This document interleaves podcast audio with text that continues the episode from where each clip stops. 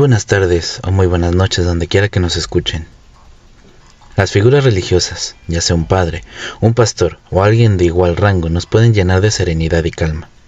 Pero también hay seres que se disfrazan de aquellas figuras y nos causan terror. Hoy tenemos una historia donde una de estas figuras puede ser el portador de algo sorprendente. Así que pónganse cómodos y sean bienvenidos a la hora del miedo.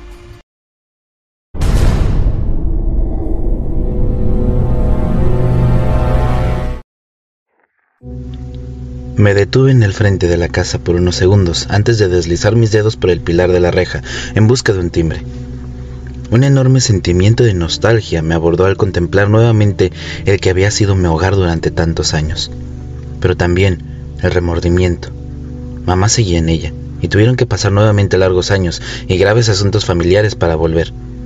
Papá había fallecido hace cinco años y lamentablemente no pude estar junto a él en sus últimas horas de vida para despedirme tan frío como aquel invierno.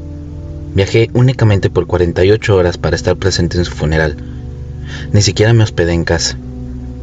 Aquel recuerdo también llegó de golpe y una angustia caló hondo en mi pecho. Me sentí el peor hijo del mundo. Por ello, y considerando las tristes noticias de que mamá se quedaba con poco tiempo de vida, pero también a cosas inquietantes que ocurrían en casa, y con ella, que el tío relató en sus cartas. Así, decidí viajar prontamente. Cuando Laura, la actual enfermera, desfiló por el antejardín, mis manos comenzaron a sudar en una especie de ansiedad y nerviosismo. Sentía un extraño miedo de volver a ver a mamá, luego de tanto tiempo. Me aterraba saber cómo diablos iba a reaccionar esta vez, si aún guardaba aquel rencor y casi odio demostrado en el funeral de papá. No les contaré los pormenores de mis problemas con mis padres, pero les diré que con los años se transformó en una familia disfuncional y violenta, lo que claramente indicó en mis decisiones de alejarme. Pero también guardé un sentimiento de culpa o de responsabilidad en haber podido hacer algo más. Pero basta de melancolía. No estaba de vuelta para pedir perdón y redimir mis pecados como hijo. Tampoco escucharlos de ella, sino por cosas más preocupantes e inquietantes que venían sucediendo con mamá y la casa. Cosas que iban más allá de su delicado estado de salud. Laura era la quinta enfermera que habíamos contratado para el cuidado durante los últimos tres meses. Extrañamente, las anteriores no duraban nada. Habían huido despavoridas y aterradas. La última incluso sin haber siquiera cobrado sus días de pago. Mi anciano tío Juan Manuel, el único hermano de mi mamá, se había hecho cargo de ella y de la casa después de que papá murió, administrando sus bienes y el dinero que le enviábamos para aportar sus necesidades médicas. También se encargó de la contratación de las enfermeras, puertas adentro, considerado el empeoramiento de salud, lo que requería atención de 24 horas. Mamá se desmoronó y perdió las ganas de vivir con la partida de papá, pero fue durante el último año de su condición empeoró, a su trastorno mental que por cierto estaba cada día peor. Se le sumó el lapidario el diagnóstico de una enfermedad terminal en la sangre. Era una paciente bastante complicada. Sin embargo, era su demencia senil la que, al parecer, venía ocasionando aquel extraño ir y venir de las enfermeras. Alucinaciones, paranoia y comportamientos inapropiados les hacía renunciar y tenían bastante preocupado al tío, pero a la vez asustado, pues decía que las cosas inquietantes ocurrían en la casa y atemorizaban a quienes se quedaban en ella. En su paranoia, mamá aseguraba que seres celestiales la visitaban por la noche, que venían por ella a hablarla y a prepararla en su transición a la muerte, para reunirla con papá nuevamente. La enfermera abrió la reja recibiéndome cordialmente y me invitó a pasar. Ella ya sabía quién era, pues el tío le había puesto al corriente de mi llegada.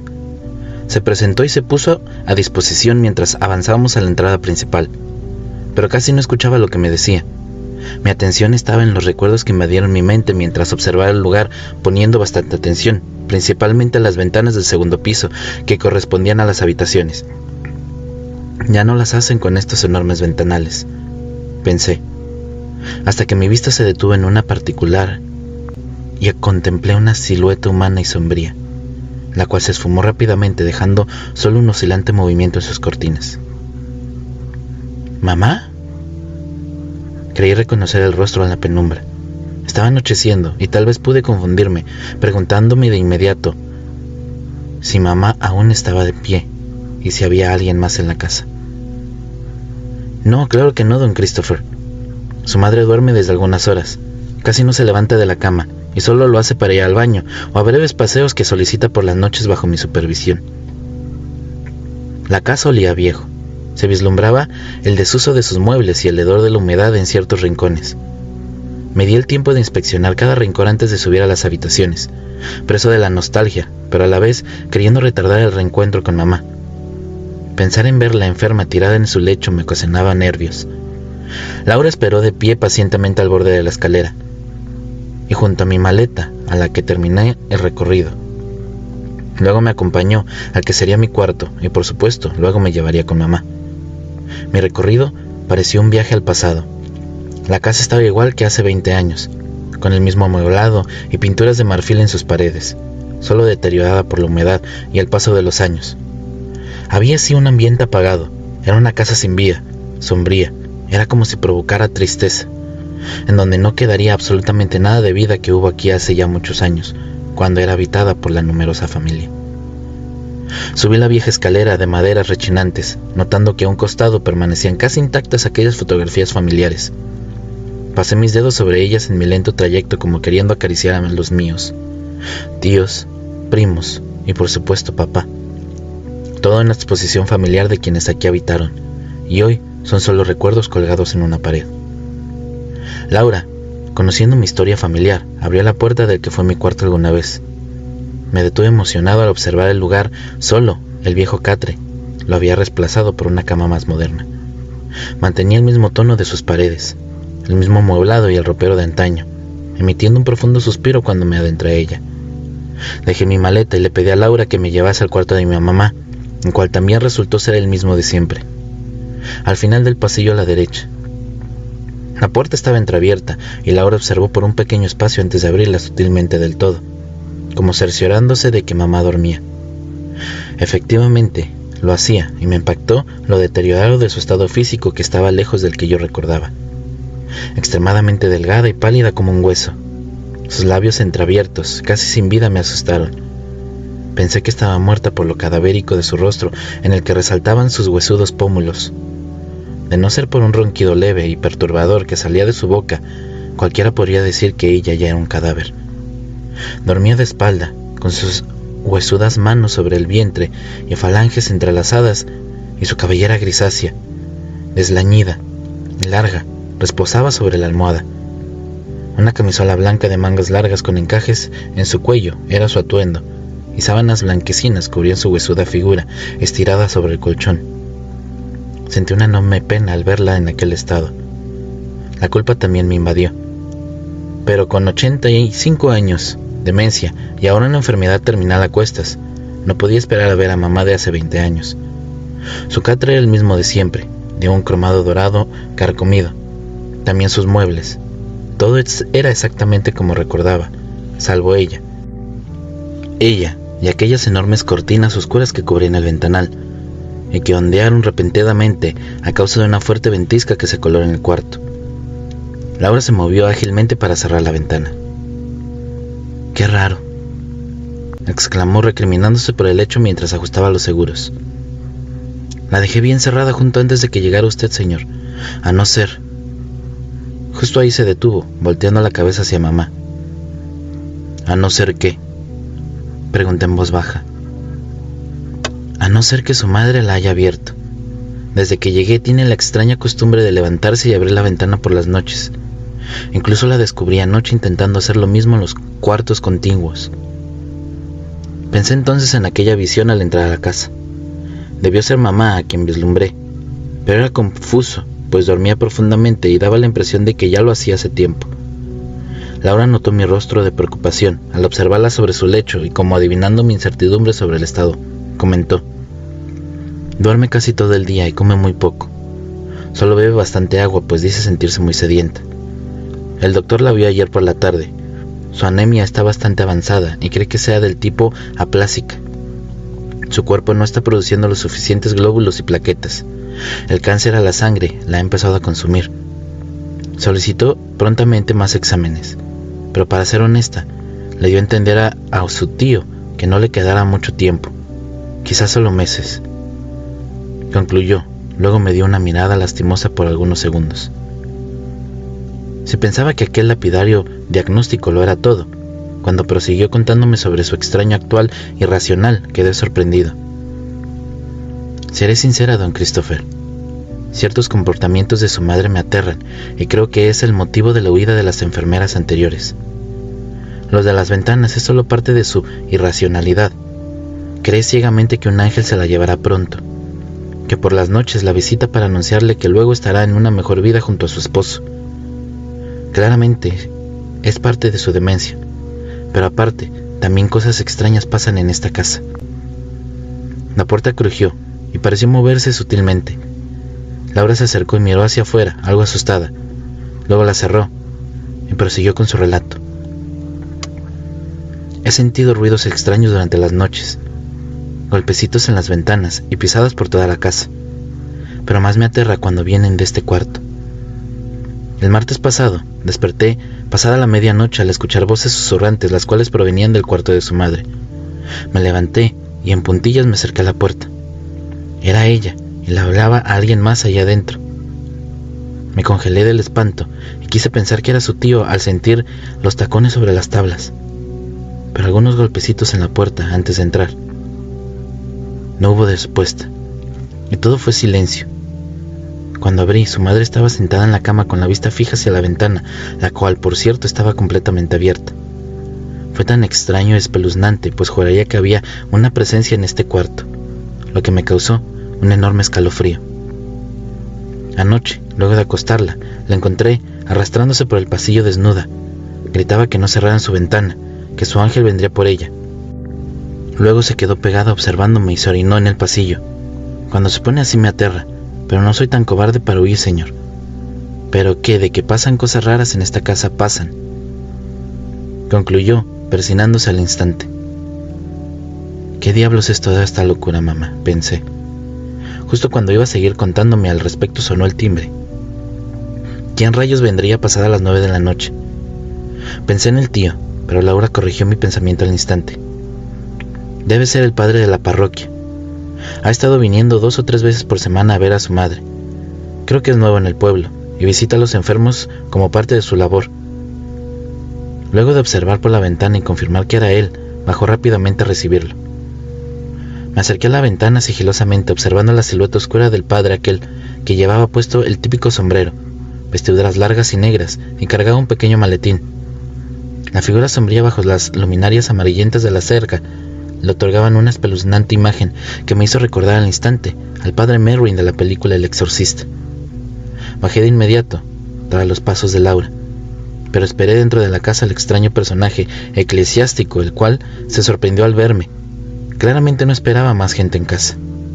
Pude notar la sorpresa en sus ojos que me observaron fijamente por largos segundos, ocasionando una extraña y mutua incomodidad pero luego me di cuenta de que la extraña apariencia de este padre me ocasionaba una atípica sensación, contraria a las que un padre o un sacerdote debería tener.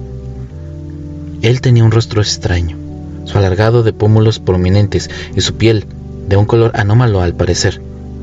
Este pálido y amarillento le daban un aspecto poco real y maquillado, pero era de noche y las luminiscencias de la casa podían confundirme.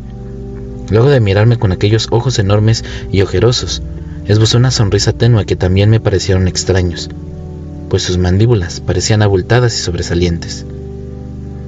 Buenas noches, señor. Gusto en conocerlo. ¿Es usted pariente de la señora? Estiró su mano de dedos largos como todo su aspecto. Extendí mi mano y apreté con fuerzas, como instintivamente mostrando cierta incomodidad ante su presencia y a la vez fortaleza. Estaba tan helado como la noche. Soy el hijo de Rosario, afirmé con voz fuerte, sin quitarle la vista de encima. Mucho gusto, soy el padre Moldovan, perteneciente a la parroquia de San Agustín.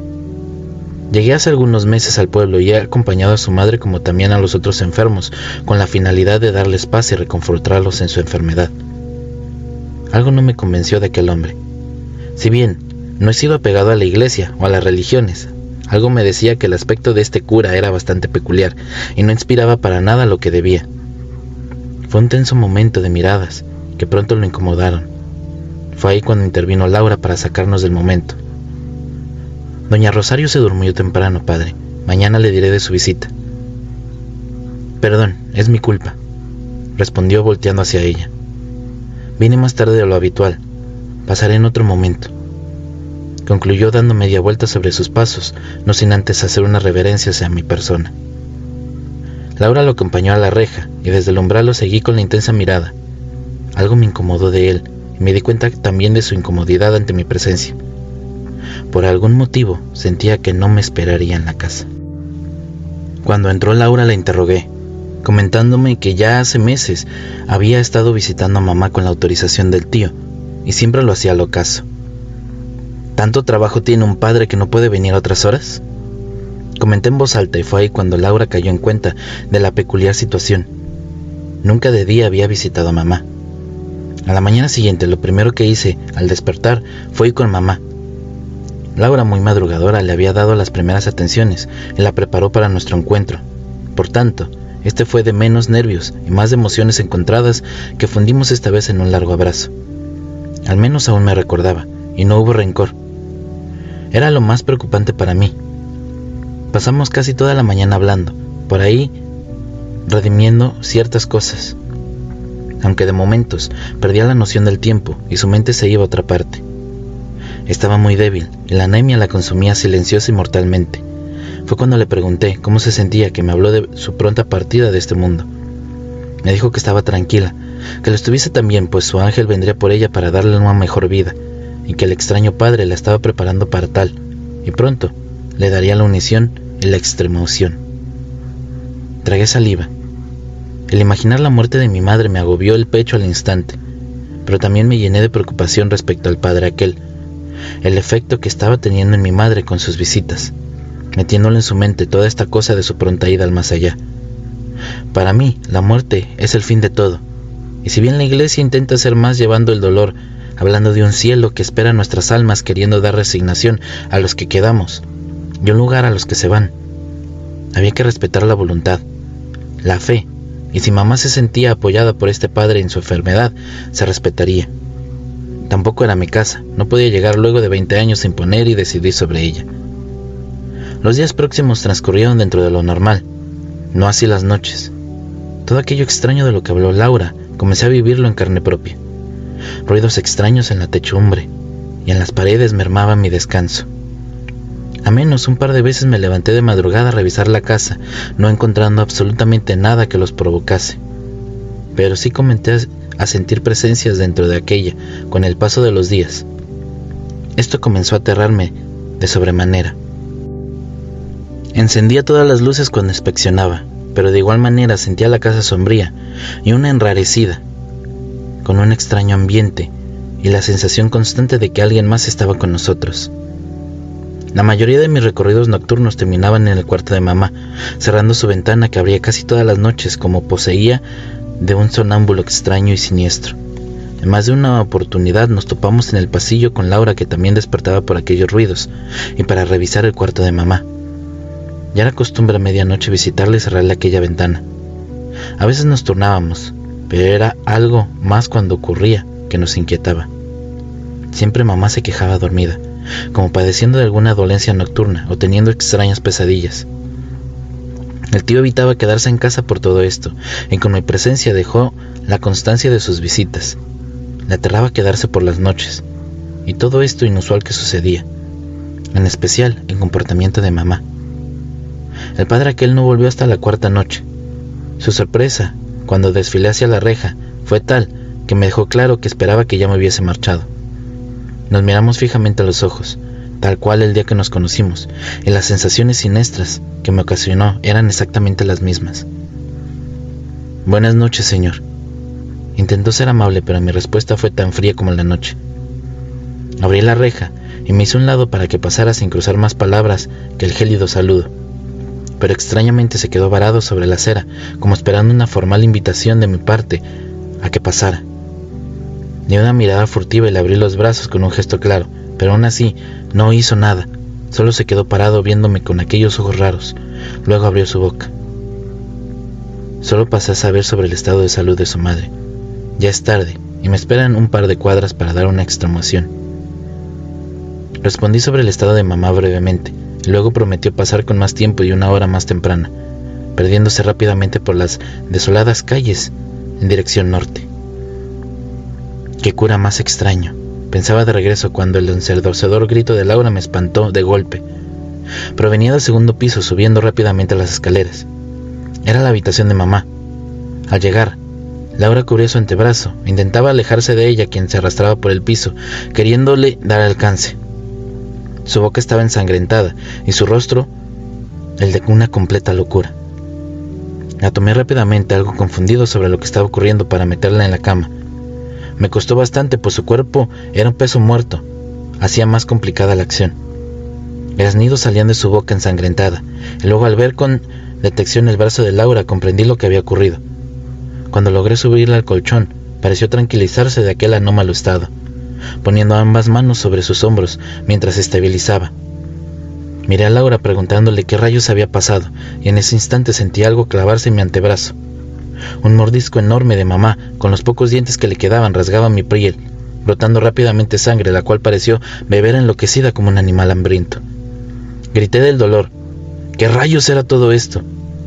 Me aparté de inmediato, y viendo cómo exhausta y débil saboreaba mi sangre, quedé estupefacto confundido, sin entender el grado de locura que se había apoderado de ella. Laura intentaba darle de comer y parecía con su mente perdida en otra parte. Solo abría la boca y tragaba de pocas ganas cada cucharada. Fue de un momento a otro cuando de la nada volteó su mirada a Laura. Le lanzó lejos la bandeja con sus manos y tomó su brazo para morderlo, tal cual como lo hizo conmigo. Luego de atender nuestras heridas, le propinamos unos sedantes con los cuales pasó la noche tranquila llamando rápidamente al médico para que viniera lo más temprano posible por la mañana. Desperté con la voz de mamá refunfuñando a la distancia, asustado. Fui rápidamente hacia su cuarto esperando no encontrarme con un episodio como el de anoche.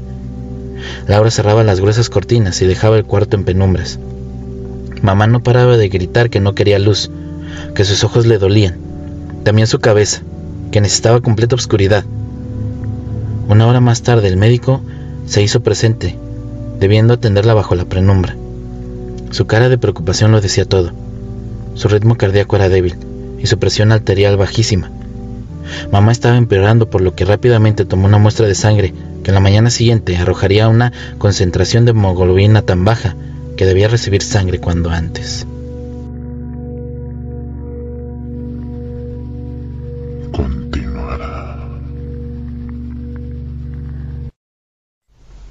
Gracias por acompañarnos. Si les gusta esta historia, no duden en dejar su like, compartir y suscribirse al canal. Activen la campanita, ya que el siguiente domingo les presentaré el desenlace de esta sorprendente historia. Y sé que no quieren perdérsela.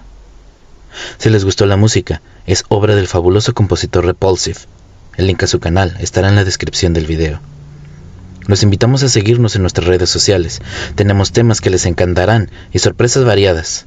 Crezcamos todos juntos, porque no importa la hora que marque su reloj, siempre será la hora del miedo.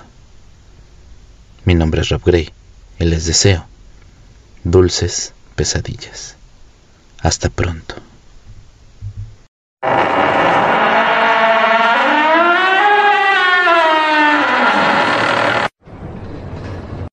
Hola amigos, soy el maestro Rob Gray y junto a la maestra Luna Blackstone los invitamos a sintonizar La Hora del Miedo, donde podemos conocer historias paranormales que ustedes nos compartan y descubriremos qué hay detrás de aquellos eventos.